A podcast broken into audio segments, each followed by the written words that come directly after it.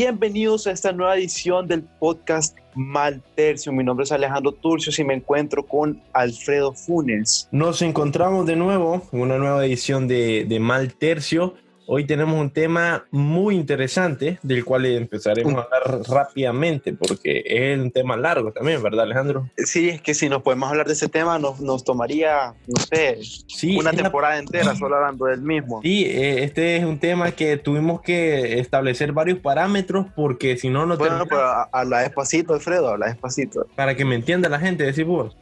Sí, No, estás es que- emocionado por el tema. Eh, Yo soy, fíjate que estoy emocionado del tema, me bañé incluso para hablar en este, de este tema. Estuve leyendo muchas para que la gente te escuche limpio. mm, para que me escuche limpio. Sí, es que mire, una de las cosas que, que a mí me gusta hacer, Alejandro, es hacer las cosas bien. Y más cuando vamos a hablar te de... bañaste y te cambiaste. Me bañé, me lavé los dientes, eh, no desayuné, no desayuné, porque... ¿Por qué? ¿Estás haciendo la keto? No, no, no, no, no es que estoy en una dieta rara, así que no, no voy a comer hoy. En el fasting. Tampoco mañana y después me voy a echar un té de piña. No, no, no es así, para nada. Sino que me levanté tarde. No te quedó tiempo. Mira, yo trato a mi familia en esta cuarentena, trato de, de hacerles que ahorren, pues entonces me ahorro el desayuno. Ajá, Pueden un comer tiempo, una- como una-. Sí, un- y como dos veces al día prácticamente, oficialmente. Ah, ok. Bueno, pero ¿de qué vamos a hablar hoy, Alejandro? Hoy vamos a hablar de uno de los tipos de arte que la gente dice. Has escuchado que está el quinto arte y que hubo, ¿verdad? Vamos a hablar del séptimo arte, que es el cine. ¿Qué, qué entendés vos por el cine, Alfredo? Cine, ¿qué entiendo? Vos has visto que los maestros a veces te preguntan, ¿qué entiendes por cine cuando empiezan la clase? Sí, vos das una súper respuesta, pero como no es la que él quería, dice que está mal. sí, pero no, dice. Ah, ah, ah. Sí, Te este- quitaste la palabra de la boca, se Alfredo. puede, se puede, se puede, pero no es eso lo que busco. Ela. Sí, Entonces- dale, que para vos, ¿qué, qué es el cine? el cine, más allá de, de ser una, una estructura, una representación que uno se lo imagina, un símbolo, eh, donde vos te vas a sentar y ves una película, es un conjunto de emociones encontradas y por encontrar que puedes vivir. En el cine puedes llorar, en el cine puedes reír. ¿Qué más puedes hacer en el cine? Mira, pero sí, pero no. Sí, O sea, pero te no. quiero. Imagínate que se despierta un neandertal descongelado y, y viene caminando y te pregunta, Alfredo, ¿qué es el cine? ¿Qué le decimos así, a, a, a ¿Qué le grosso digo? modo, como dicen las ralas? Mira, me asustaría y se lo describiría en, ¿en qué? En dos palabras. Ajá. o en tres. Lo mejor del mundo. No, ahí son cuatro. Sí, es que, es que ahí está siendo muy ambiguo porque lo mejor del mundo puede ser una comida. O sea, ¿qué es el cine? Hablando eh, instrumentalmente, estructuralmente, ¿qué, qué, qué es el cine? O sea, ¿qué es? ¿Qué es el cine? ¿Qué es el cine? ¿Qué Sí. puede ser el cine? ¿Qué puede ser? Bueno, yo te Ajá, dame, decir tu, así. dame tu definición. Simplemente el cine es un conjunto de fotografías continuas, Ah, corriendo en, en una misma imagen. Ahí, ahí vas eh, técnicamente. Yo me iba a lo más sentimental, al, al corazón de Sí, la gente. sí, es que por ahí podemos hablar, o sea, fíjate que la vez pasada estaba escuchando una entrevista que le hicieron a, a Cuarón, que el, el, el, el chavo, el, el señor, decía que mucha gente cree que el cine es contar historias. Y sí, Alfonso Cuarón, te referías al. Alfonso Cuarón. Sí. Sí, correcto. Y dice que sí, pero él cree que también el cine es más que todo un lenguaje y, yo estoy de acuerdo con él. O sea, no solamente el cine es contar historias, porque vos puedes ver una película en la que quizás no hayan diálogos o, quizás hayan pocos diálogos, pero sí te, estás, te están transmitiendo un mensaje. O sea, te están transmitiendo sensaciones, como dijiste, te están transmitiendo emociones. Entonces sí, el cine puede ser un lenguaje, no tanto una una historieta, digamos, o, o una sola contar historias. El cine también puede ser un lenguaje. Al fin de cuentas es arte y el arte sirve para expresarnos, ¿verdad? Sí, mira, antes de iniciar con el tema del cine, eh, me gustaría que le mandaras un saludo a todas las personas que nos oyen allá. Ah, ¿Qué personas nos escuchan allá? en Nuremberg. En, en Alemania, nos Alemania. escuchan, ¿no? En Un Irlanda estuve viendo para- también. Sí, un saludo para la gente de Nuremberg en Alemania y para la gente en Dublín, en Irlanda, que se, vos sabés que Irlanda es el país con más bares del mundo, ¿verdad? Pucha, ¿será que alguien ahí lo presionó el programa? Sí, todo lo que ahora le- allá les dicen pubs, no les dicen bares. Ah, pues, bueno, antes de iniciar con el tema, vamos a crear un poco de contexto para que la gente sepa cómo nace el cine. Has visto que hay, hay licenciados que, bueno, la clase la vamos a dar sobre la historia de, de lo- de la radio, ponerle, la, la historia de, de, bueno, entonces esta, esto va a ser igual, pero no va a ser una clase, lo vamos a tratar de ser dinámico. Vamos a hablar sobre la historia del cine. Va a ser como un webinar, como dice la gente. Va, vamos a crear cierto contexto, pues, para que cuando hablemos ya ya, eh, ya pueden entendernos en, nuestro lenguaje. Ajá. Entonces, primero vamos a hablar de, de qué? De los diferentes géneros que hay dentro del cine. Vamos a hablar de cómo se elabora un, quizás un guion, cómo se elabora una historia en el cine. Vamos a hablar también de, de qué tipo de películas hay. Vamos a hablar también de qué se necesita para hacer una película así, a simple, a simple, a simple, ¿qué? Eh, ¿Qué se necesitan? Ganas, primero que todo. Mm-hmm.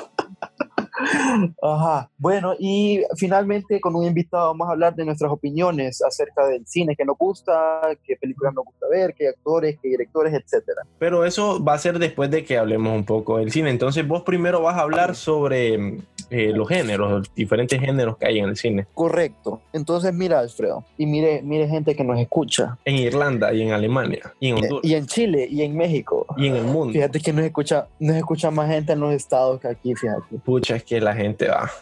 Bueno, Bueno, bueno, mira, Alfredo, una película o un film para ser encasillado en un género que hemos escuchado que dicen esta película es de tal, esta película es de miedo, esta película es de eh, comedia, esta película es drama, pero vos decís, pero ¿cómo pueden catalogarla como algo? ¿Qué se necesita para que esta película pertenezca a esta etiqueta? Bueno, depende mucho de la historia, pero más que todo depende de los personajes. Y hay algo que se llama el cambio interno relevante en los personajes, que es cuando vos miras una película y ya rápidamente identificas quién es el personaje principal y vos decís, bueno, esta persona es una persona antes de empezar la película, es otra durante y termina siendo otra persona, o sea, hay un clímax y hay un cambio en él durante la película. Y de esa partitura, digamos, nos basamos para identificar qué tipo de película es. Y hay, digamos, cinco cambios o cinco clasificaciones más comunes o, o- más generales de, de estas, de estas películas. La primera es la tragedia independiente. ¿Qué entendemos por tragedia independiente? tragedia independiente. Yo creo que esta, esta clasificación de, de géneros va muy arraigada, a- va muy de, de la mano con el guion. Eh, lo que, Correcto.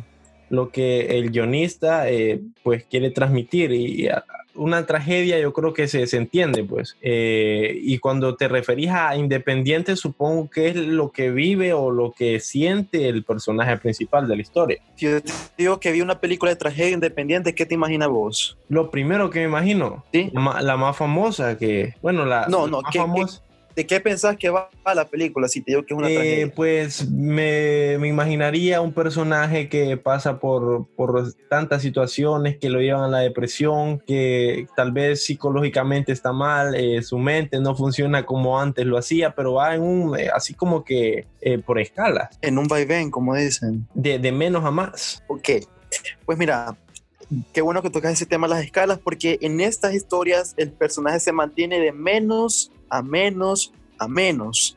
Es ¿Ah, decir, cuando el personaje principal, sí, sufre a lo largo de toda la película, nunca ve la luz y generalmente su vida es una desgracia. Y, y un ejemplo de, de, esta, de este tipo de género, ¿cuál sería para vos? Podría mencionarte eh, tal vez de Alejandro González, nacido, puede ser Ajá, ¿por qué, por- por qué por crees que, que es una tragedia? Eh, es una tragedia porque, o sea, toda la película se, se basa en, en- en el personaje que interpreta Leonardo DiCaprio y todo lo que va viviendo, todo lo que vive afuera, todo lo que vive dentro de su cabeza. Entonces, más o menos por ahí. Fíjate que creo que otra película que entra en esta categoría sería The Joker, la, la de esta, de Todd lips donde pues los que no la han visto es porque quizás acaban de nacer, ¿verdad? Pero esta película se hizo muy famosa, incluso eh, ganó un Oscar, o sea, a Mejor Actor Principal que, que la ganó este chavo, ¿cómo se llama? Joaquín Phoenix. Ajá, correcto, Joaquin Phoenix. Entonces, y la historia es así, o sea, es una tragedia, o sea, es hasta cierto modo un, un crimen o una película policial como esta eh, Taxi Driver con Robert De Niro, ¿verdad? Donde se trata de la vida de un personaje que en su mente no está bien, que que, que, se enfrenta a diversos problemas, quizás porque no encaja en la sociedad donde vive, pero en general nunca ve la luz. Quizás hasta el final de la película, donde tiene a otra gente que está aliada con él, llega a, a, sentirse un poquito importante, pero en general en la historia eh, es una desgracia lo que él vive. Sí, justamente eh, The Joker eh, es inspirada en dos películas, esencialmente para los que lo, lo critican, que es Taxi Driver y creo que la otra, ay, se me olvidó el nombre, eh, Comedy King creo que se llama, protagonizada por... Ah, creo que sí, algo así escuché. Sí, las dos, ¿verdad? sí, las dos, sí, es, es, parecido, es parecido. Fíjate que toma, eh, para mí, eh, The Joker toma el personaje, ese Travis Scott de... de, Taxi Driver. Sí, y, y, toma un poco de la idea de, de Rey de la Comedia. Entonces, es muy interesante, es muy interesante. De hecho, Robert De Niro sale en, en The Joker ¿verdad? Siendo el personaje por el cual eh, Joaquín Phoenix se siente como inspirado quizás y que al final lo termina eh, eh, desilusionando cuando lo conoce en persona. Sí, es justamente así como cuando conoces a, tu, a tus ídolos. hay un dicho que dice nunca conozcas a tus héroes, porque Correcto. sí, al final se desilusiona y pasa lo que pasa.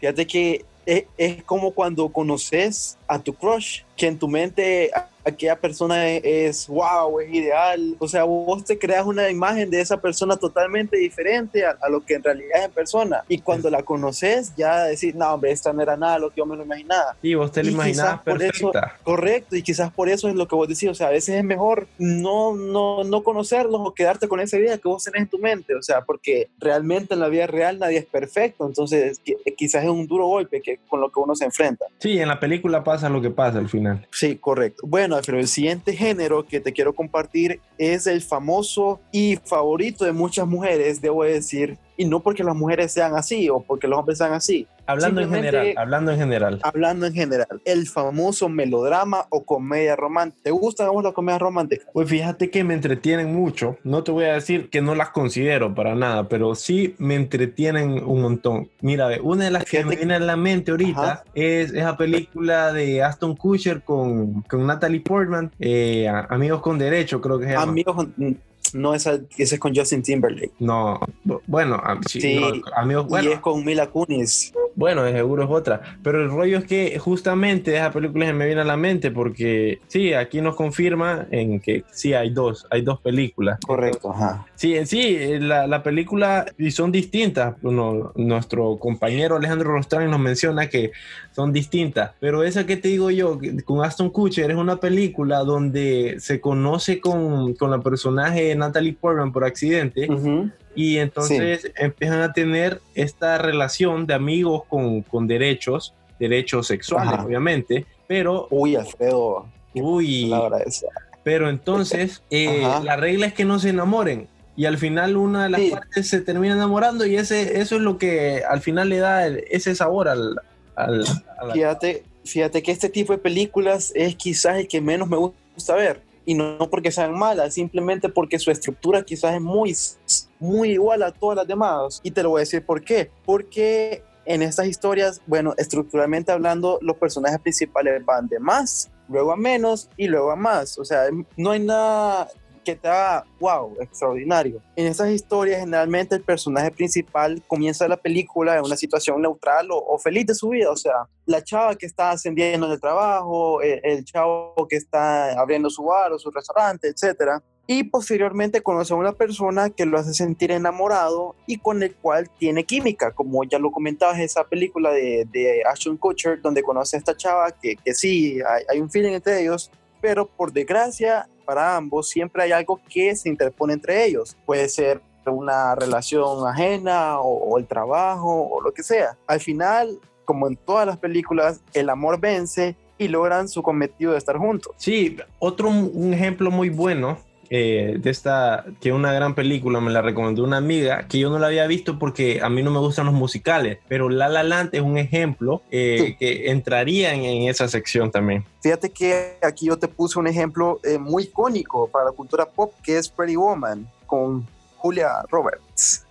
y Ricardo Guerre. Sí, una película muy, muy, muy de época, ¿verdad? Sí, también favorita de muchas madres, Pretty Woman. Y sí, o sea, es esta historia quizás muy es la historia, la típica historia de la chava pobre y el hombre rico, pero más americanizada, como lo que vemos en las novelas, Sí, lo que vimos en las novelas lo clásico que, el que vemos en las novelas, pero ya en un película, ya con actores que, que correcto, más. Correcto, y o sea, es historia de, de, este millonario excéntrico que conoce en un bar de mala muerte o en un barrio quizás a esta chava que está que es pobre y surge algo entre ellos, al final las clases sociales los separan, pero el amor logra vencer. Qué, qué lindo, ¿verdad? todo lo que pasa en la vida real. Sí, y es una historia que vos, vos querés que te pase, pues, por eso es que yo creo que a la gente le gusta mucho, porque vos decís... Fíjate que, y después las, las personas se crean estas expectativas, quizás hasta cierto punto inalcanzables, porque lo que ven lo quieren. O sea, yo quiero un amor así, dicen las personas, pero es muy poco común que esas historias pasen en la vida real. Sí, es improbable. ¿Te ha pasado algo así vos? Que, que pues, a una chava. Mira, lo que me ha pasado es que yo quisiera que me que ver una película y digo, pucha, cómo es el amor, digo, pero no, no, no pasa. ¿Sos romántico vos? Sí, fíjate que eh, yo, yo diría que sí, pero no, no hay alguien que, que pueda ¿Con quién ser? No, hay alguien que pueda ser testigo de eso. Fíjate que estas son las películas que miras los domingos eh, en la noche con, comiendo ice cream. Sí, las comedias románticas. Bueno, ahora Alfredo, vamos a pasar a este a este tercer género, mi favorito debería decir, que es la tragicomedia o la tragicocomedia, donde en una escala narrativa el personaje principal viene de menos, luego a más, pero termina en menos. Y en este tipo de historias el personaje principal vive una vida penosa, por decirlo así. A pesar de ello, durante su camino logra encontrar personas o situaciones que la vuelven menos complicada. Aquí los personajes principales luchan con conflictos internos, como pueden ser una enfermedad terminal, con la que se sabe que van a morir. Sin embargo, su vida se vuelve divertida a pesar de su fatídico final, o conflictos externos, como puede ser, no sé, que vive oprimido socialmente. Sí, es, ese tipo de películas que, que el, personaje principal, que es usualmente el que, el que lleva la película, em, eh, crea cierta empatía con los con el televidente, podríamos el decir. Espectador, Con el espectador, eh, crea cierta empatía y que aunque vos sabes que la está pasando mal, eh, te hace sentir bien y te vas con él y vos decís, nos vamos pues. Fíjate que estas son las películas... Película, un, ejemplo, un ejemplo pasado de películas es Forrest Gump, de Tom Hanks. Correcto, correcto. Forrest Gump es un, un claro ejemplo de una tragicomedia. ¿Por qué, Alfredo? Eh, porque mira, eh, todo, todo el mundo sabe que el personaje que interpreta eh, Tom Hanks eh, Tom Hanks. Entonces, eh, todo el mundo sabe que le tiene pues, habilidades especiales, problemas especiales, lo que quieras, pero vos ves que también la, la, comedia dentro de la película es que, a pesar de eso, él logra un montón de cosas que muchas personas con las capacidades completas no, no lograrían jamás. Entonces, es, interesante pensar, ganadora del Oscar en el 94, por cierto, mejor película. Sí, o sea, incluso él, él se enamora, él se hizo millonario, salió, estuvo con el presidente, corrió un maratón, o sea, más completo, o sea, él te demuestra que quizás el mensaje es ese, que, que nada es imposible cuando uno lo quiere. Otro ejemplo es eh, la, la, la, vida es bella, la, la película extranjera. Fíjate que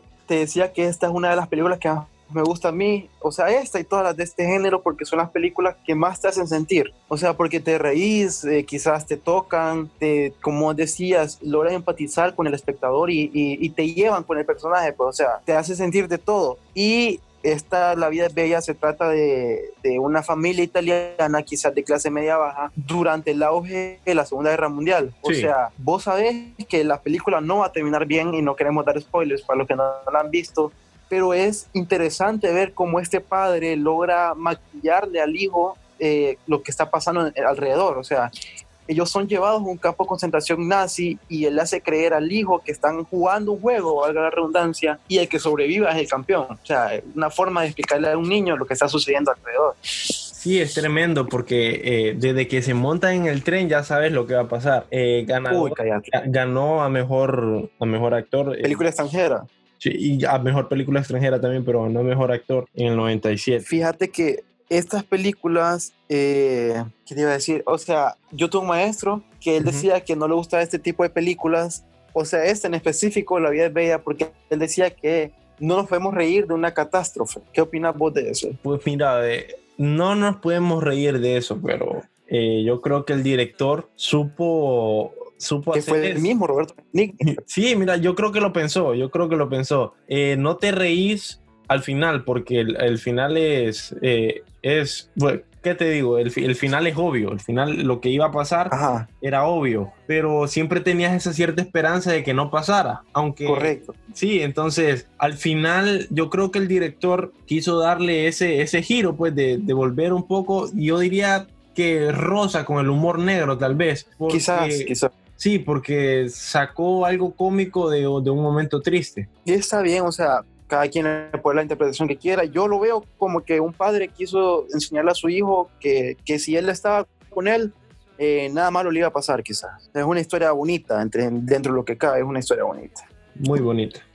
Bueno, ahora vamos a pasar al siguiente género, Alfredo, que es la tragedia. No la tragedia independiente, pero sí la tragedia. Con la diferencia de que aquí la estructura narrativa es que el personaje principal está bien, luego está bien, pero termina mal. Donde en este tipo de películas el personaje principal vive una vida entre comillas feliz o sin problemas. No obstante, se sabe que un peligro que parece lejano pero posible, le puede pasar en cualquier momento. Este tipo de películas cuenta con finales muy característicos entre sí, como muertes, accidentes o pérdidas de seres queridos.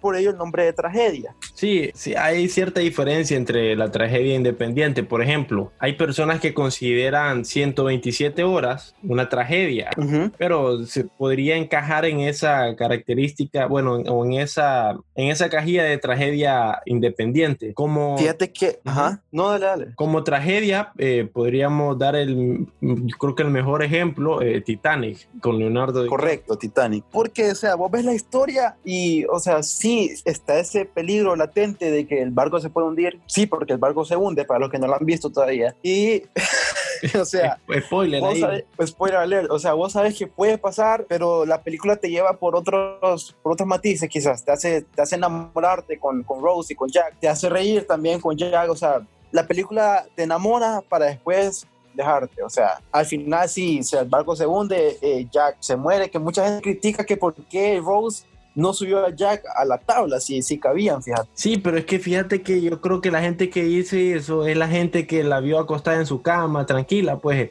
a Rose estaba quejándose. Lo, lo que menos pensaba era, era salvar la vida de otra persona antes de que, antes de la de ella. ¿Vos crees que ella fue egoísta? Pues fíjate que posiblemente en su subconsciente pudimos ver que el Rose fue egoísta, porque cabía perfectamente ya. Es que, o sea, también e- es un poco de, de- de sentido común, pues, o sea, no, no es como que veniste a- a- al hombre con el que acabas de conocer, prácticamente. Sí, Sí, sí, o sea. sea, que tenían que, ¿cuánto de conocerse? Muy poco tiempo. Muy Lo poco. que querés en ese momento es salvar tu vida. ¿Vos crees en esos amores, Alfredo?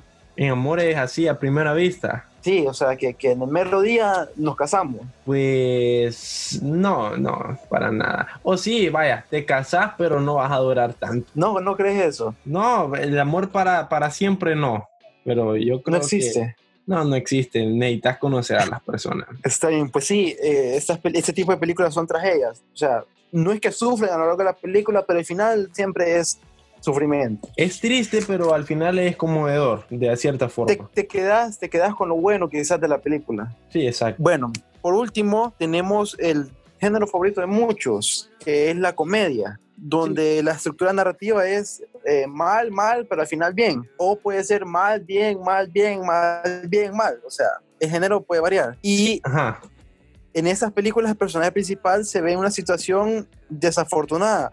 Pese a esto, logra llevar una vida despreocupada quizás y se la pasa riendo de los diferentes conflictos y acontecimientos que le ocurren. Prácticamente se ríe de él mismo. Sí, eh, yo creo que la comedia es, es un género que vende bastante. Eh, Claro, claro. ven- vende bastante y el personaje usualmente vive una vida despreocupada, eh, hay cosas alrededor de que no toma en cuenta. Por ejemplo, una, en, en una escena de comedia no vas a ver a un, al personaje principal tal vez que eh, buscando o sacando los impuestos del año, por ejemplo. O sea, él no, agarra su carro y seguramente trabaja en un, seguramente trabaja en algún eh, delivery o algo así de pit, no, delivery y- y se va Ajá, ajá. cosas así. Fíjate que yo te puse un ejemplo aquí que es la famosa Superbad. ¿La has visto? Eh, pues fíjate, te diré que no, no, no, no la he visto, no la he visto. Bueno, te voy a poner otra. ¿Has visto qué pasó ayer? ¿Qué pasó ayer? Es una, me, me gusta la trilogía, me encanta trilogía. Dice ¿Es trilogía?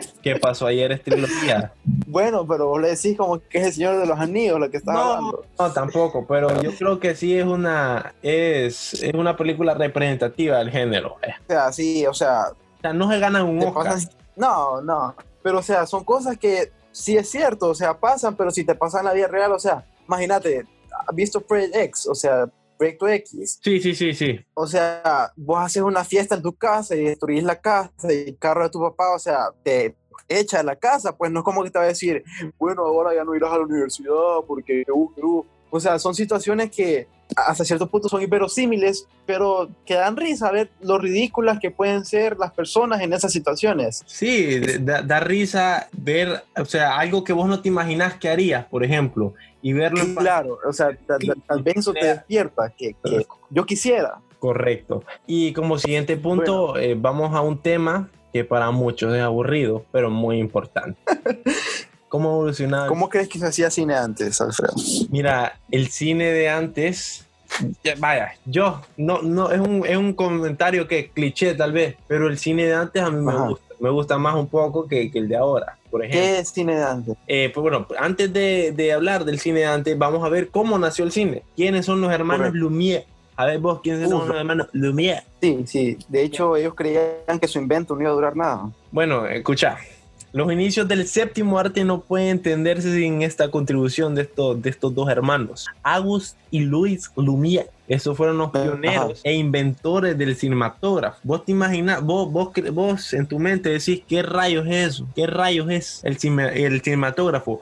Que, no sé y te, lo voy a explicar con palabras sencillas para que las personas lo puedan entender. Eh, para las que personas como Forrest Gump lo pueden entender. vaya, no, no, no sé si tanto sí, pero bueno, el más fue a la universidad. Bueno, el rollo es que el cinematógrafo es como que vos ponerle una cámara. Eh, eh, ellos, eh, de hecho, fue, lo presentaron en 1895, pero el cinematógrafo, ponerle, es una caja que te permitía grabar imágenes en movimiento. O sea, hasta ese año no se podía ver un, video, por ejemplo. Vos veías imágenes, pero hasta ese año no se podía ver el, movimiento.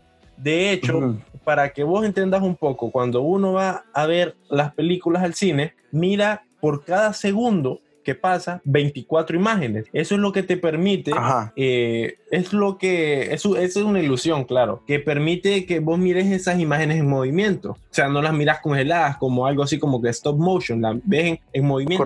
Pero eso no fue hasta 1927. Ahora, estos hermanos crearon el, el cinematógrafo y permitía ver de 16 a 18 imágenes. O sea, para ese tiempo era un súper avance. Uy, cállate. ahora o sea, vos miras una, una película en, en, por ejemplo, eh, bueno, una escena de una película en, en velocidad, en, eso se llama eh, velocidad lenta, o sea, cámara lenta, eh, es porque esa película se grabó. Slow motion. Slow motion, se grabó, por ejemplo, a 400 o más o 1000 fotogramas por segundo, para que vos mires, o sea, lo, lo, lo que ha lo que ha evolucionado el cine en el transcurso de los años. Pasar de 1995 eh, de 16 a 18 fotogramas máximo, máximo, eso era lo máximo, a pasar a ver una escena de, de Quicksilver que la grabaron a, mil fotogramas por segundo. entonces es una cosa de, lo, de locos. Bueno, entonces para continuar yo te voy a hablar de la luna de Méliès.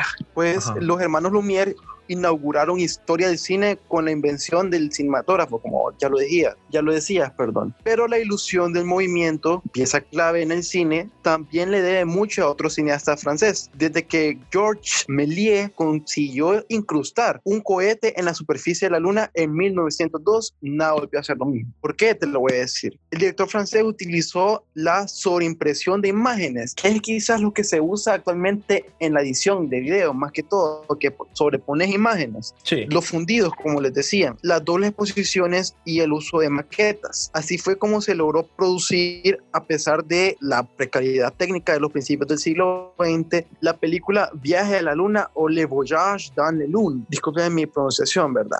Andas mal en tu francés. Ando mal, ando mal. Sí. 67 años antes de que la misión Apolo 11 pisara por primera vez el satélite Méliès, pudo retratar el aterrizaje de una nave en el ojo de la luna, una imagen célebre que caracteriza la primera gran película de ciencia ficción, fíjate, para esos tiempos. Pucha. Fíjate que me, me he fijado que la ciencia ficción antes se, incluso ahora, eh, lo que buscaban era imaginarse el espacio. Sí, sí, porque él es hasta ese punto, creo que era lo más, o sea, no, no quiero decir que tenían limi- eh, imaginación limitada, pero, Correcto. o sea, llegar al espacio, o sea, porque que en 1902 no, no te pensabas hacer un Iron Man, por ejemplo, vos querías llegar a la, a la luna, por ejemplo, Sí, o crear la ilusión Fíjate al que esto, con todo lo que está pasando actualmente con lo de SpaceX y todo, yo lo veo como quizás lo miraban los hermanos, no recuerdo el nombre, Fly, al- algo así, los que inventaron el avión. Ajá. Que quizás vos ibas en 1900, 1800, perdón, y vos, o sea, vos te parecía imposible viajar de un lugar a otro, o sea, viajar de Italia a Honduras o, o de, o de un país a otro país. Creo que esa es la visión que tiene Elon Musk ahora. O sea, antes parecía imposible viajar de un país a otro país porque ¿cómo puedes navegar en el aire? Quizás ahora uno piensa, es imposible viajar de planeta a planeta, pero son cosas que se van rompiendo paradigmas con el pasar del tiempo, quizás. Otro de los avances del cine es el color. En 1916 llegaría una de las técnicas más importantes para el séptimo arte. Escucha bien, el Technicolor. ¿Qué es esto? Como la canción de, de Fito Páez. Casi, casi. Mira, ve, este permitió que los cineastas eh, realizaran películas a color. Vaya, entendiste. Un punto de inflexión fundamental para la industria que fue posible gracias a la introducción de un proceso químico fotográfico que logró introducir el color en los fotogramas de las películas. Ahora, ¿qué- qué- Ajá. ¿cuál es la importancia del color en las películas? Por ejemplo, ahora, hoy en día, los críticos ya no solo eh, que hablan de sobre los personajes, sobre el guion, sino que hablan sobre la paleta de colores, eh, sobre ciertas escenas, cómo se manejó el color, cómo hicieron cierto contraste del color. Esto fue gracias a los hermanos eh, Daniel Comstock y Burton Westcott. Ellos, Todos hermanos. Sí, sí, es que los, fíjate que hay que trabajar más con los hermanos, estoy viendo. Ajá. Ellos crearon esta compañía Technicolor. Pero ahora pasemos a algo eh, importante, algo que ta- tal Importante. vez Sí, o sea, todo es importante, todo es importante. Ah, pero tal vez Sin esto no hay una película, pues. correcto. O sea, vos, vos decís, "Pues, pero ¿qué es lo que hace esta persona exactamente en la película? ¿Quién está detrás? ¿Quién está detrás de una película? Bueno, te voy a decir de manera rápida los tres puestos más, quizás no más importantes, pero sí más fundamentales en la creación de una película, que son guionista, director, productor. Y quizás por ahí te puedo mencionar incluso al editor, que, que es muy fundamental. Bueno, el guionista Ajá, es la persona que crea la historia. A veces eh, eh, trabajan a la par del director eh, elaborando el, el famoso guion, que es donde va estructurado los personajes, las historias, qué hace cada quien, qué, qué quieres lograr, qué, qué historia quieres contar, qué diálogos haces. O sea, ese es el guionista, la, forma, la persona que le da estructura narrativa a una película. Está el director, que es responsable de la calidad desde el punto de vista artístico y narrativo es el que dice, bueno, ahorita vamos a ocupar tales personajes, vamos a, a estructurar esto de manera para que se vea así en la, en la imagen, vamos a usar ese tipo de ropa, vamos a hacer la escena así, vamos a filmar así, que que... Ese es el director, o sea, el, el que dice, no, ahorita vamos a hacer esto, ahorita vamos a hacer que hubo, ahorita... También tenemos a el productor, que el productor mucha gente lo confunde con el director y no, no son lo mismo. El productor es el dueño de la película, por decirlo así es la persona que se encarga de los permisos legales, la persona que se encarga del dinero, la persona que se encarga de los presupuestos, de las contrataciones, del, del plantel de una película, del equipo, de la persona que perdón, busca hacer la publicidad de la película, la persona, la que es dueña de la película, la que cobra, la que tiene eh, en su nombre una película. Y por último, una persona, pero no menos importante, una, una persona fundamental en cualquier producción, que es el editor es la persona que, que, pone, o sea, crea el lenguaje de la película, es el montador de la imagen, es el que pone las, los videos de tal forma que hay una estructura narrativa en una película. Y, o sea, estas son las cuatro personas quizás más fundamentales en la creación de una película. Sí, de hecho, a veces, por ejemplo, vos ves a Cuarón, que eh, a veces es director, obviamente, pero también es el guionista y también se mete la, también se mete la edición de la película y, a la fotografía y a la fotografía o sea a veces hay que ser polifuncionales Cuarón es un es un eh, director que fíjate que yo antes antes pensaba cuando escuchaba ay la fotografía yo pensaba que era un man que tomaba fotos durante la realización de la película. El backstage. Ajá pero no, o sea, el director de fotografía es la persona que dice cómo van los planos, cómo vas a poner la cámara, con qué luz, qué, los ángulos, etcétera. Un mundo fascinante. Bueno, yo creo que después de haber dicho, o sea, yo creo que la gente ya está clara de, la historia del cine y que cuáles son las funciones de cada, de cada eh, parte en el cine, el color, el sonido. Correcto. Eh, el director, yo creo que podemos empezar a hablar ya después de dos horas de programa, ya podemos empezar a hablar a, un poco de, películas, de opiniones. Mi, mi, humilde opinión, como es la gente, sobre ciertas películas. Pero no solo vamos a hacer nosotros dos, vamos a tener un, un invitado especial. Alfonso, no. de, de Decanes. De Decanes, no. Eh, tenemos a Alejandro Rostrán, que es un compañero de universidad y él nos va a estar ayudando un poco a, esto del cine. Para nada, ninguno de los tres somos expertos, pero sí somos amantes de las películas. Sí somos amantes de la película. Entonces, Alejandro, eh, ¿cómo estás? ¿Cuál Alejandro? Alejandro. ¿Qué onda? ¿Qué onda? ¿Cómo están?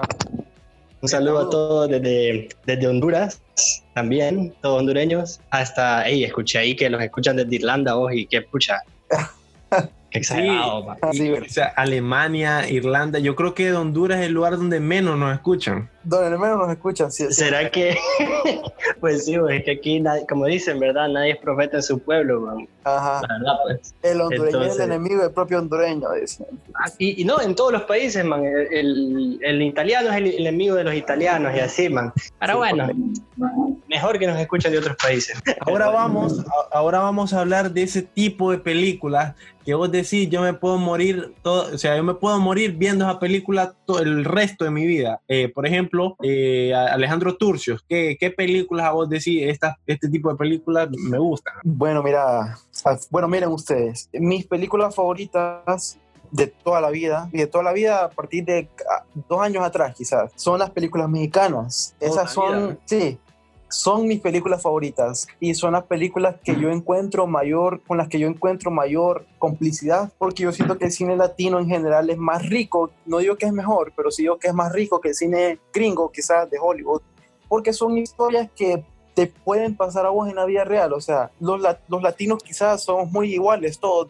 o sea, sin importar de cuál país tengamos, son, sufrimos por lo mismo, lloramos por lo mismo, nos gustan las mismas cosas. Entonces yo creo que viendo esas películas mexicanas particularmente, porque yo creo que son las mejores latinas, sí siento eso. O sea, yo quiero ver una película que me haga sentir.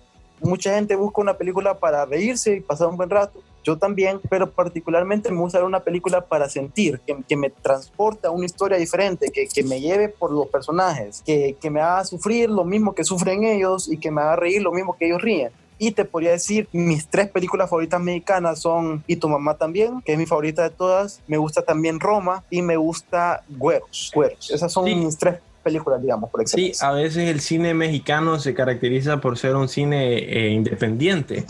Pero, por ejemplo, ¿sí? O sea, hay, hay la típica argolla, o sea, esta es la típica movie de Omar Chaparro con, con Bárbara Recarte que, que se llama... Baño Derbez. Ajá, correcto. O sea, están esas típicas movies, como en toda industria del cine, pero a mí me gusta la película que se hace porque el director se le antojó hacerla de esta forma y no porque un productor le dijo, quiero vender una movie, hacémela así. Sí, sin intervención de, sí, de empresas exteriores. Es, por eso es que eh, tienen bajo presupuesto, pues. Sí, de hecho, si nos vamos a eso, eh, a lo que estás diciendo, yo creo que Roma sería un buen ejemplo, un buen ejemplo para eso que estás diciendo, porque en Roma Cuarón hizo lo que quiso con la película. bueno, también hay que entender que el man tiene un nombre, pues Alfonso Cuarón tiene un nombre, entonces por eso lo dejan hacer lo que, quiere.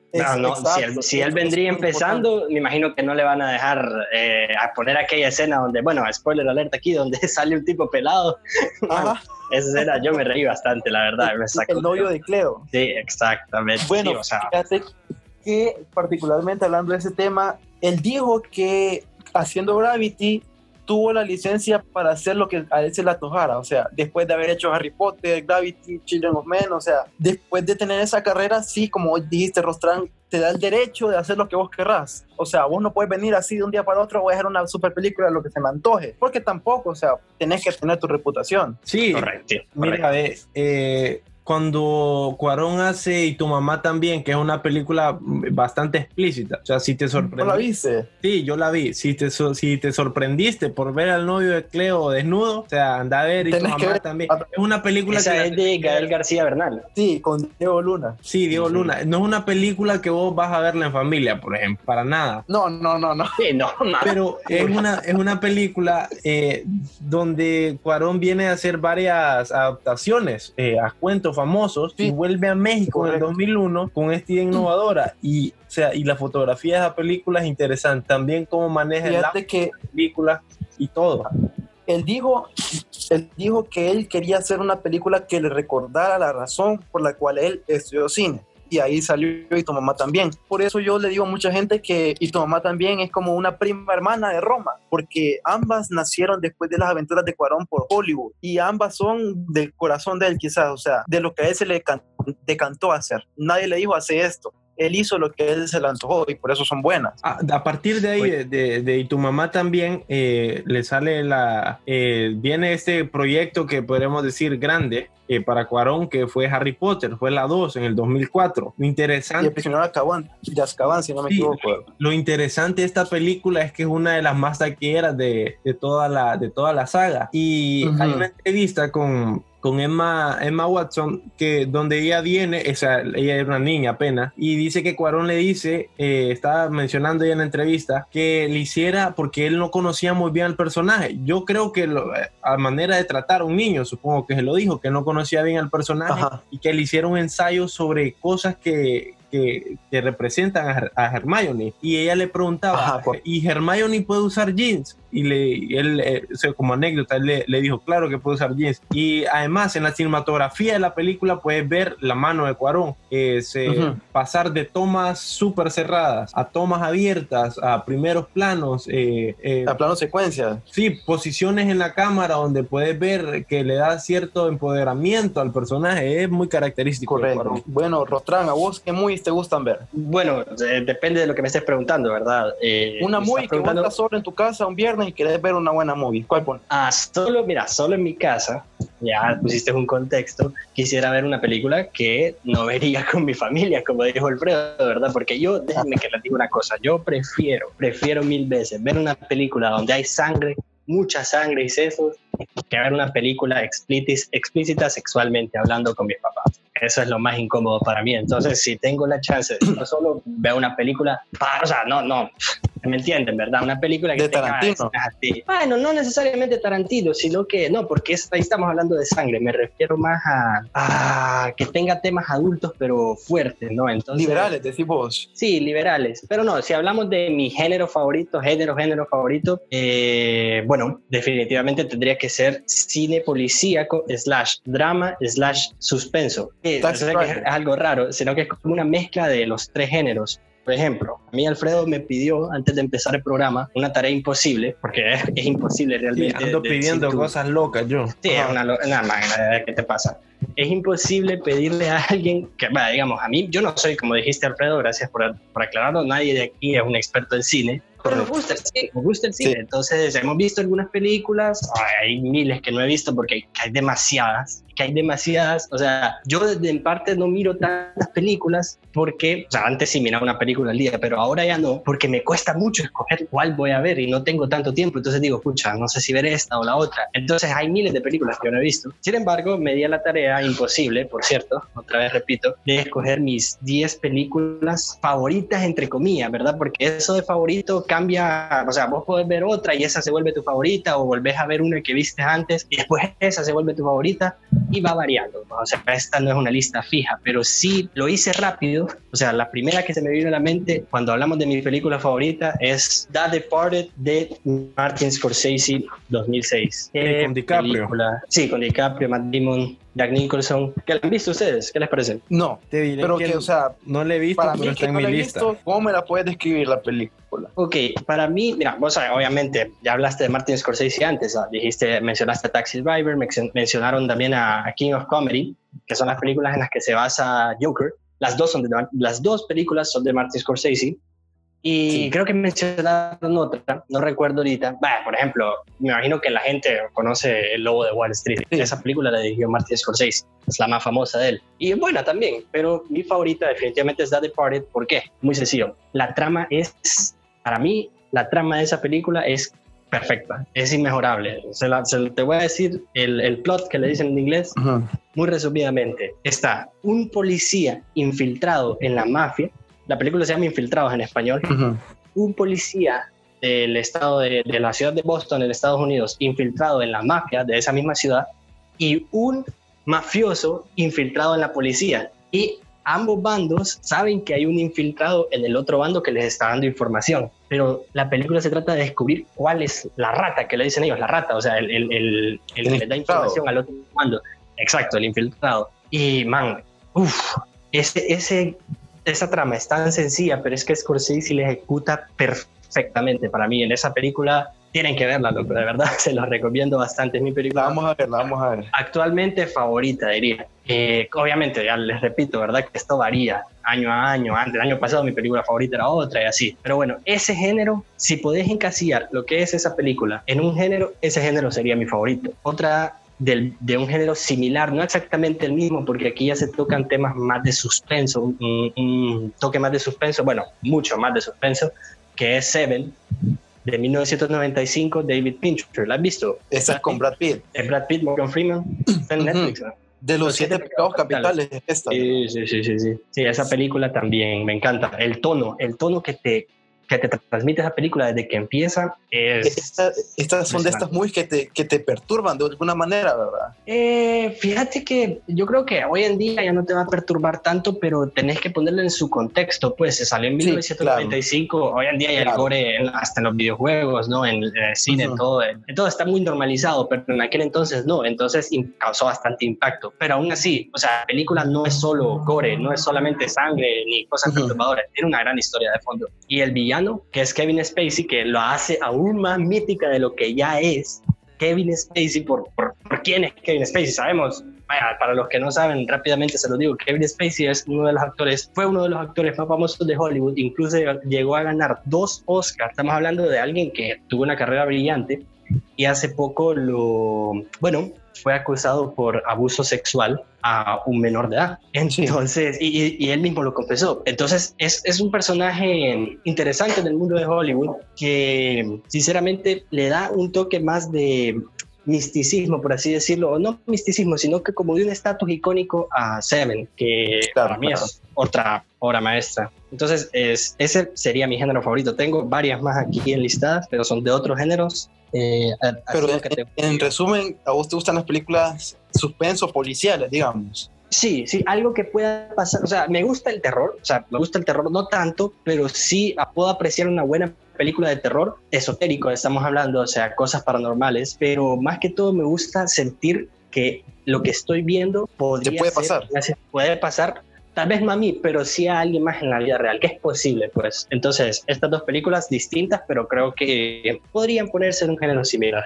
Podrían ponerse en un género similar. Y esa sería mi tipo de película favorita. Ahora, tengo una variedad de, géneros aquí. Ok, ok, ya lo vamos a decir más adelante.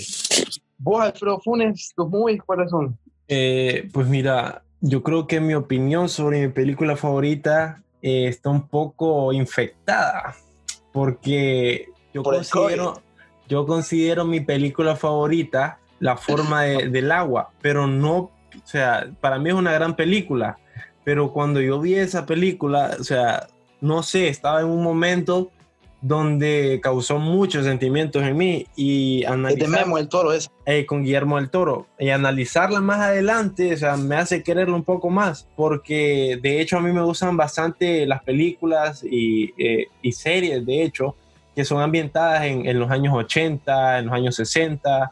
o sea, me, gusta ver cómo el director eh, ambienta esa película. A, O sea, ¿te gustan nuevas pero ambientadas en los tiempos de antes. Correcto, o sea, y esa es una película que me gustó bastante porque también eh, eh, cinematografía no tiene mucho. Te diré que, o sea, yo vi algunas tomas eh, muy, o sea, hablando de fotografía, o sea, muy estándar, o sea, conversaciones, la cámara encima del hombro y tal. El caso es que a mí lo que me gusta es esa relación que crea entre un anfibio por ejemplo, de, Sudamérica, que ella es un laboratorio y se enamora de, de, de, una mudita. Entonces, no sé, esa... ¿Por qué le mudita?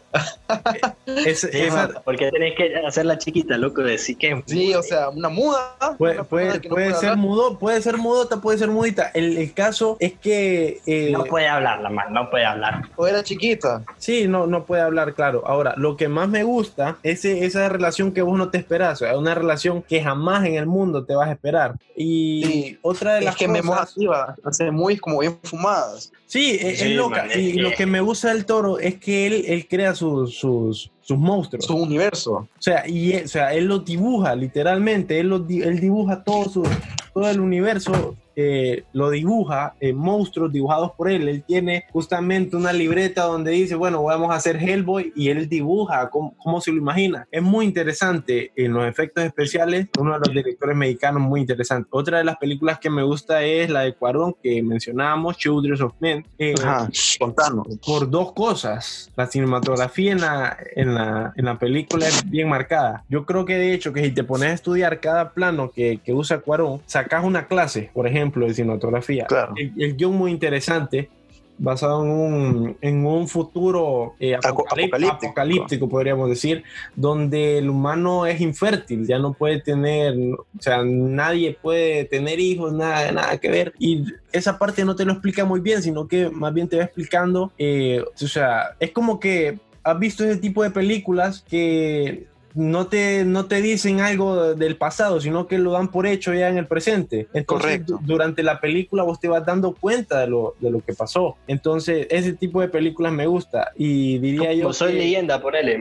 Es correcto. O sea, es una película donde, o sea, vos miras la película y él ya está en el problema. Y entonces vos lo que averiguas es lo que va pasando, lo que pasó, pues, que ocasionó el problema. Pero ¿te gusta que esté ambientado eh, en un como escenario postapocalíptico o no necesariamente? Eh, no necesariamente. A mí me gustaría que fuera una, una película ambientada en los años que 80. Me, me, gustan esos años. Pero Children of Men es una película que de igual forma eh, presenta este gran cinematógrafo, Alejandro, eh, se llama Emanuel Lupeschi. Archivo. Archivo Lupeschi, que de hecho trabajó en Birman. En tu mamá también. En tu mamá también trabajó en Gravity eh, y de hecho ganó, creo que ganó dos Oscars por Gravity. Ha ganado tres Oscars. Eh, la otra. Y en El Renacido también. Ah, El Renacido, correcto, de con Alejandro González. Que es muy interesante. Hay bastantes directores mexicanos. Sí, es que estos, estos, tres son como, digamos, los, los hermanos mexicanos. Es la, cúpula, podría decir que es la cúpula. Sí, el triplete, el, el la Sí, de hecho, eh, Cuarón saca una película y a las primeras personas que la muestra es Alejandro González y a, Guillermo del Toro. me imagino que se, se conocen bastante sí, de hablar. De, hecho, Alfonso Cuarón se conoció con Lupeski, con Manuel Lupeski. En la universidad. En la universidad, de la cual los dos fueron expulsados, por cierto. A Guillermo del Toro lo conoció después, ya haciendo eh, televisión. Muy interesante, dos anécdotas. La anécdota de, de, esta situación de Gravity es que Alfonso Cuarón eh, llamó al, a Guillermo del Toro para que lo conectara con James Cameron, porque él quería ciertos efectos especiales en, en Gravity. Y de hecho, James Cameron le dijo a Del Toro que lo que Alfonso eh, Cuarón quería no era posible dentro de siete años. Muy interesante eso. Y en Roma... y también... Sí. Ajá, No, que eso pasa también, eh, no solo con esos dos directores, digamos. Yo escuché otra anécdota que está confirmada por el mismo Scorsese, que Scorsese le pidió ayuda a Spielberg para terminar el guion de Taxi Driver también. O sea, son cosas comunes entre... Sí, grandes, pues. mucha gente cree que esos dos se tienen envidia o que... Exacto, que no, mal, son amigos, son amigos. Sí, Compañeros, pues colegas. Es como que la gente dice, no, que Cristiano y Messi se odian, pero o sea, la gente, la gente de abajo más bien es la que crea esas, esas películas de que ellos son enemigos solo porque son los mejores, o sea, son colegas al final de cuentas. Sí, muy interesante. Hay otra anécdota sobre Roma. ah, sí. Sí, Alfonso Cuarón, de hecho, es una película bastante extraña, porque como bien decíamos, Alfonso Cuarón hizo lo que quiso con la película, pero de hecho, el, de, la película se grabó cronológicamente. Ya ves que alguna vez algunos estudios graban eh, las películas, por ejemplo, vamos a grabar la décima escena hoy, o por ejemplo en Bohemian Rhapsody, que la escena del escenario se grabó la, primera vez. Sí. La última escena. Bueno, el caso es que eh, Roma se grabó cronológicamente porque el único que tenía el guion de la película era, era Alfonso Cuarón. Y muy interesante. Y fíjate que, ¿Sí? que hablando de, de, eso, disculpa que te interrumpa, de hecho no había un guion. Él él dijo que no había un guion y nadie conocía guion, bueno, entre comillas, guion más que él, porque la película se trataba de las memorias que él tenía de su infancia con su muchacha, como se dice aquí, o, su empleada doméstica, que era esta Cleo. O sea, él decía, nunca hice un guion, yo lo único que hacía era grabarme las conversaciones que yo tenía con, con Cleo cuando era niño, yo iba a su casa, yo le preguntaba que cómo era, que, qué hacía primero en el día, que le echaba la comida y ese prácticamente se volvió el guion de la película. Incluso él...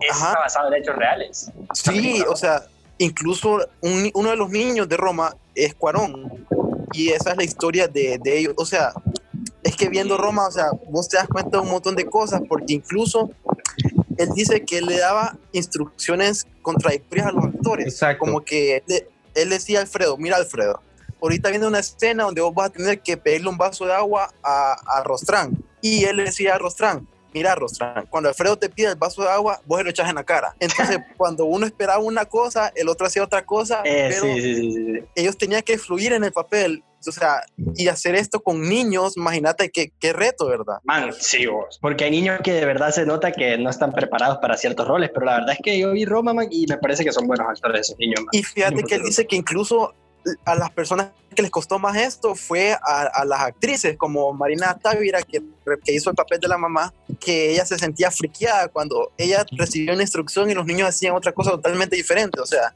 sí, debe de frustrarte, me imagino, ponerte los zapatos de ella, pues, ¿me entendés? Pues. Sí, o sea, uno acostumbrado a estudiar un guion que, que leían, ah, que jueguen con uno prácticamente. Sí, pero es método, por eso la película tal vez tiene ese, ese tono tan, tan especial, pues, que la caracteriza. Sí, correcto. es interesante que dice que ella las primeras semanas le, le costó bastante y cuando, digamos, bueno, por ejemplo, cada escena no se grabó una vez. O sea, escenas que por algún error que hubo hay que repetirla. Y el caso es que cada vez que repetía la escena, Cuarón le daba una instrucción totalmente diferente a los niños. Correcto. No es como que te podías acostumbrar, no es que, vaya, en la primera escena le eché el vaso de agua y en la siguiente vamos a hacer lo mismo, no, él le daba... Bueno, pero ¿por qué creen que, que Cuarón hacía eso? Porque tal vez quería que fuera más auténtica la actuación. Sí, eso es lo que, fuera natural. Te voy a decir por qué, mira, yo yo vi un, de hecho en Netflix está el making of de la película y él dice que incluso en las escenas donde salía la casa de él, en las gavetas de la ropa estaba la ropa que él recordaba que estaba en las gavetas de su casa. O sea, en la refri estaban los Tupperwares con la comida de verdad congelada que, que quizás había en su, en su memoria.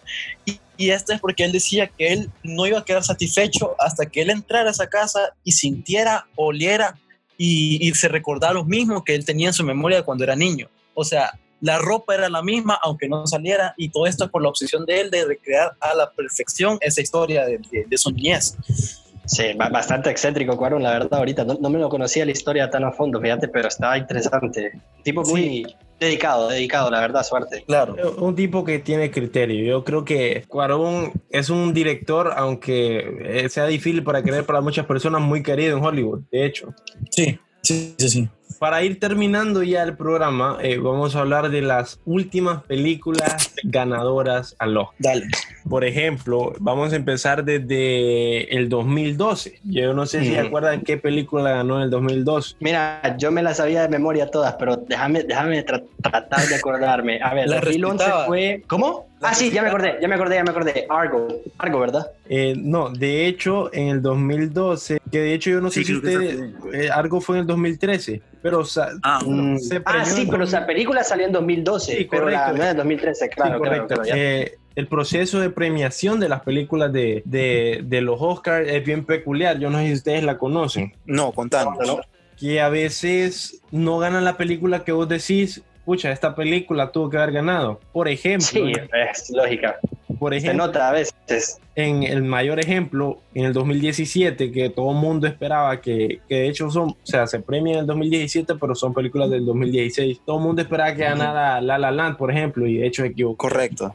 Y, eso fue épico. Fue horrible. Y, y, por ejemplo, The Green Book también, que se estrenó en 2018, pero premiada en el 2019. Lo que pasa es que el, proceso de elección de las películas no es como los demás procesos de elección del mejor actor. Eh, por ejemplo, el mejor actor, todos votan por un actor. Mientras que en las películas lo que hacen es que hacen una lista de, de por ejemplo, una escala del 1 al 10 del, de las 8 películas.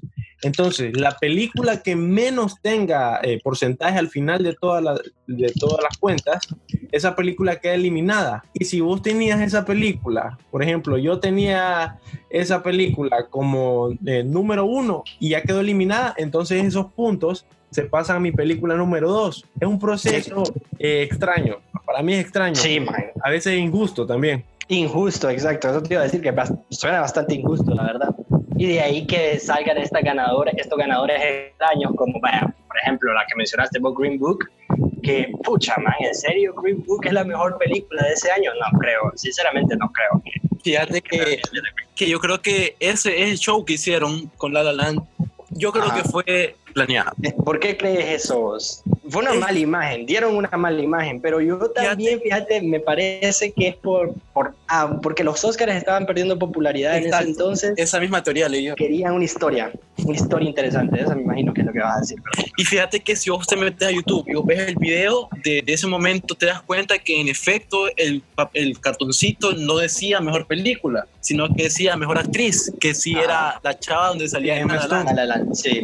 Bueno, entonces sí, o sea, imagínate que uno se puede equivocar en, cosas, en un evento de la escuela, vaya, pero imagino que para equivocarse en esas cosas, o sea, man, es que, espérame, no sé, yo viví ese momento, man, porque yo miré las dos películas, man, La La Land y Moonlight, y pucha, yo sabía que cualquiera de las dos podía ganar, porque dos porque las dos me gustaron igual, a mí, por, decirte la verdad, me gustó un poco más La La Land, pero yo puedo entender por qué Moonlight ganó, por, por la temática que toma, por, por eh, sí. todo, es bien delicada la película y por eso los Oscars, los Oscars también les conviene hablar de temas eh, sociales, políticos. O sea, vamos a decir las cosas claras. Incluso no necesariamente gana la mejor película. Vas a decir vos, Alfredo, que por eso quizás ganó Spotlight en el 2015. Eh, sí, es una película que de hecho fue prohibida en muchos países. De hecho, aquí en Honduras, esa película no Buenísima, por cierto. Buenísima. Sí. Excelente película. Bueno, en el 2014... Este docu película, ¿va? ¿Cómo decís? que, que, que, Spotlight es como un docu-película, o sea...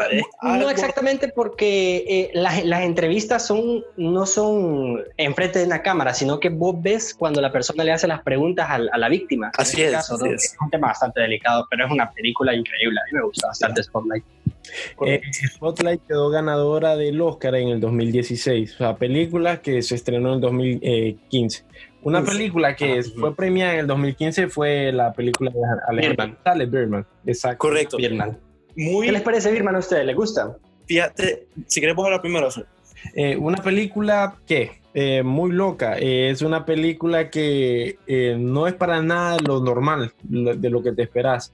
el director de cinematografía, de fotografía, Manuel Lupeschi, ganó un Oscar por esta película. Y no sé si Alejandro González ganó también como mejor director de esa película. Sí, ganó mejor director. Ganó dos años seguidos, man. Ganó con Birman y después ganó el año siguiente con El Renacido. Sí, entonces es una película poco común. Eh, para mí se lo merece. Porque, o sea, ahí yo lo miro desde el punto de vista de que el guion es muy bueno, de hecho, pero en la cinematografía, o sea, fue una pasada. O sea, la atención que, que, lleva la cámara para cada personaje es específico. Oye, cuando, cuando entraba al teatro, la cámara, cuando entraba el camerino, o sea, Las tomas son larguísimas, man. Las tomas, yo no sé, vos. Eh, imagínate vos que estés haciendo una toma y que ya lleves más de la mitad, que ya lleves ponerle el 75% de la toma y alguien se equivoque, man. Uy, callate. Volver a empezar, man, ha de ser feo, loco, ha de ser feo. Justo Pero él se basó en una técnica de un director, no me acuerdo del nombre, pero él, esa idea ya existía. Él nada más la. la sí, las tomas largas, por ejemplo, podemos ver en Jurassic Park, eh, Spielberg, que, que hace tomas larguísimas, por ejemplo, que, tiene la cámara a un lado y antes de revelar algo, o sea, la toma va totalmente corrida, no hace cortes. Fíjate que hablando de ese, del, del plano secuencia, la vez pasada yo vi que eso nació por primera vez. Ustedes han escuchado hablar de, Ciudadano Kane. No. Sí.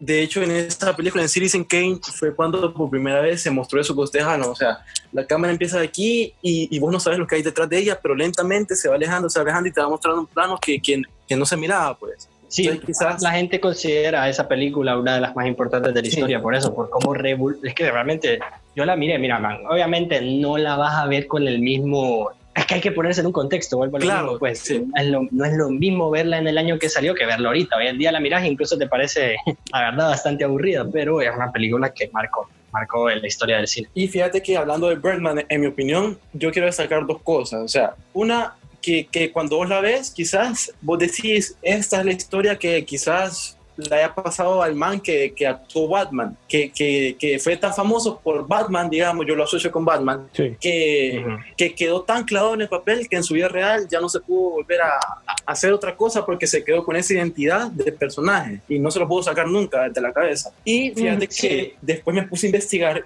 y en verdad hubo una historieta que se llamaba Birdman, que, o sea, esto es real. Sí, existe, sí, sí, claro. existe, el personaje existe. Y también me gustaría resaltar que es algo que quizás yo lo veo venir ahorita, en el presente. ¿Qué pasó también con, con esta película de Pedro Almodóvar, que, donde sale este chavo, eh, Antonio Banderas? No, no recuerdo el nombre de la movie ahorita, pero yo siento que este es el nuevo, la nueva tendencia quizás, hacer movies donde quizás se quedaron sin creatividad y ahora están haciendo historias de lo que viven los cineastas, o de lo que viven los actores, o lo que viven los productores, cuando llegan a un éxito del cual sienten que ya no pueden bajar, o sea, se sienten perdidos. No sé si me voy a entender. Sí, sí, sí, claro. Sí, pero, pero ¿te gusta? Me gusta, ¿Te gusta la película? Me gusta, me gusta muchísimo. Bueno, sí. es para mí, de los últimos años, una de las mejores ganadoras de los Oscars, en mi opinión, ¿verdad? De los últimos, de la última Sí, muy bueno. O sea, de 2010, una de las mejores, de los ganadores, ¿verdad? Sí. Sí, hablábamos de, de ya del 2016 Spotlight, hablábamos de ella,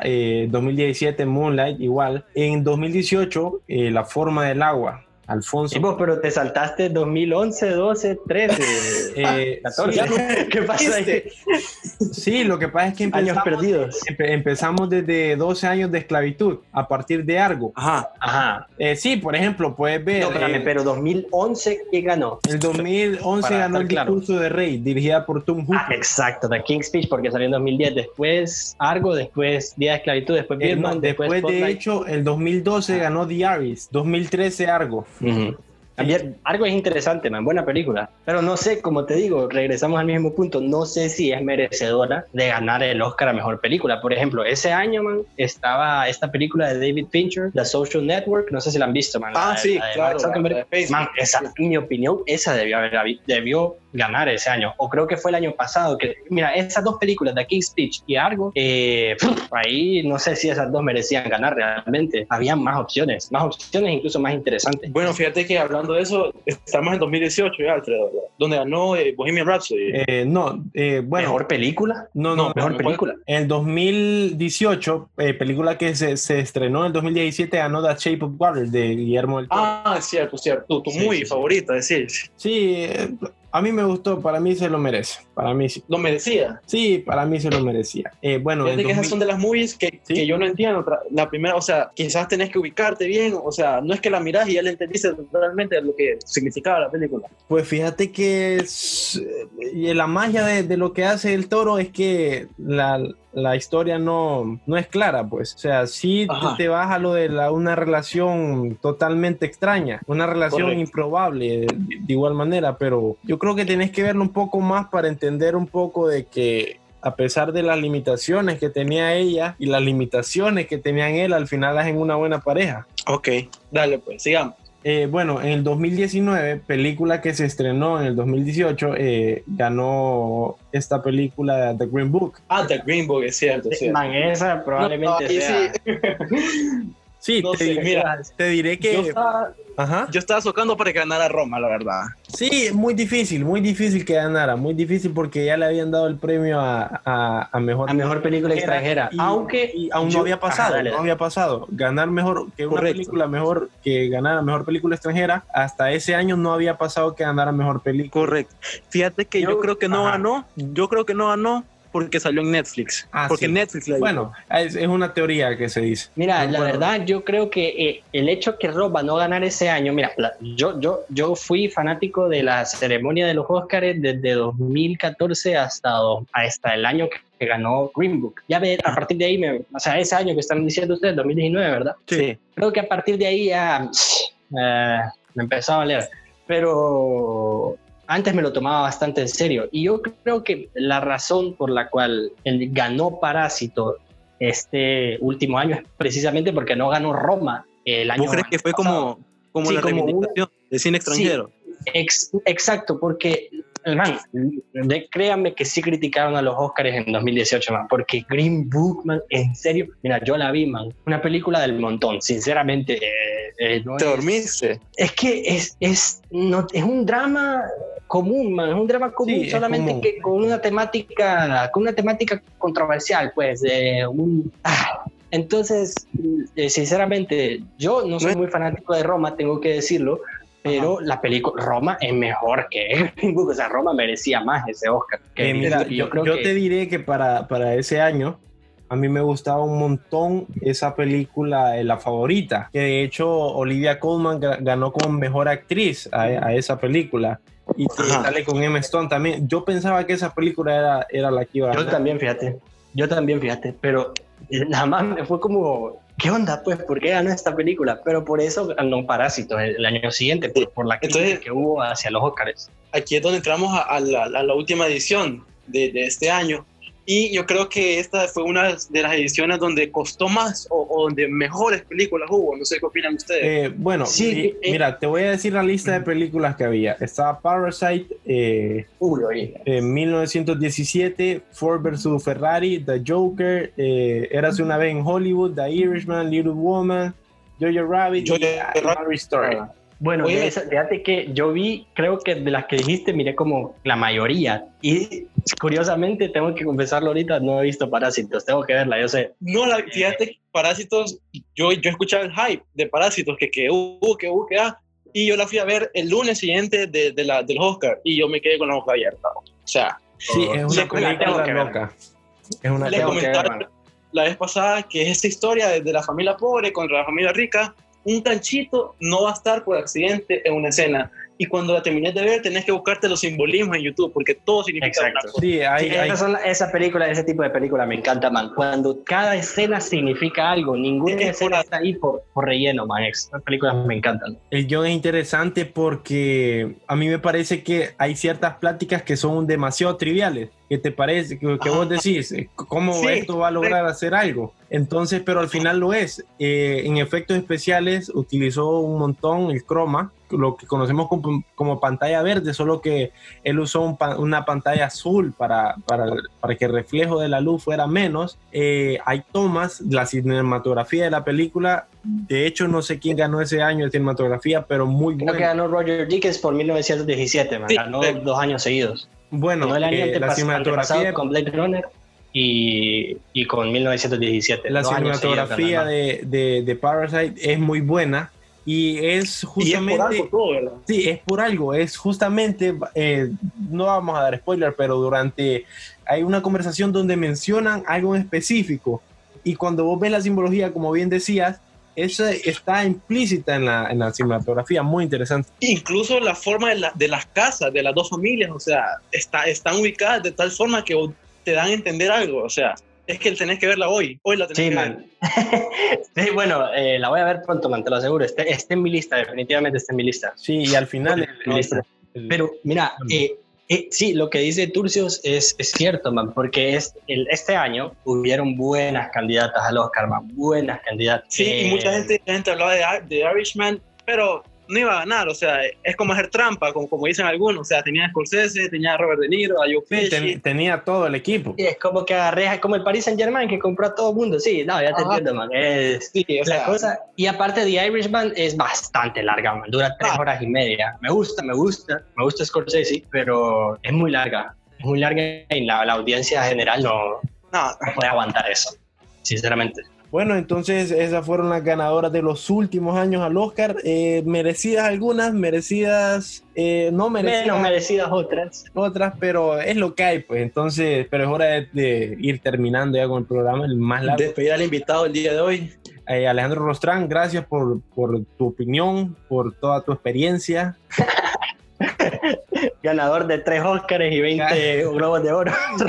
invitado especial estuvo aquí. Sí, más gracias, gracias, Espero que me inviten más seguido. Dale, dale, dale. Sí, esperemos siempre hacer, eh, a ver si, si este, si llegamos ya a Islandia, por ejemplo, a, fin, a, un nuevo, horizonte. si, llegamos a Uganda y a Somalia, eh, vamos a hacer un podcast solo de películas. ¿Tus lugares favoritos, Alfredo? de, mis lugares. Bueno, eh, esto ha sido Maltercio. Mi nombre es Alfredo Funes. Nos vamos despidiendo. Alejandro Turcios. Mi nombre es Alejandro Turcios. Recuerden escuchar los demás podcasts y recomendarlos a todos sus conocidos. Y muchas gracias por habernos escuchado. Alejandro Rostrán. Gracias por, su, eh, por habernos acompañado y nos vemos la próxima. Esto fue Maltercio. Hasta luego.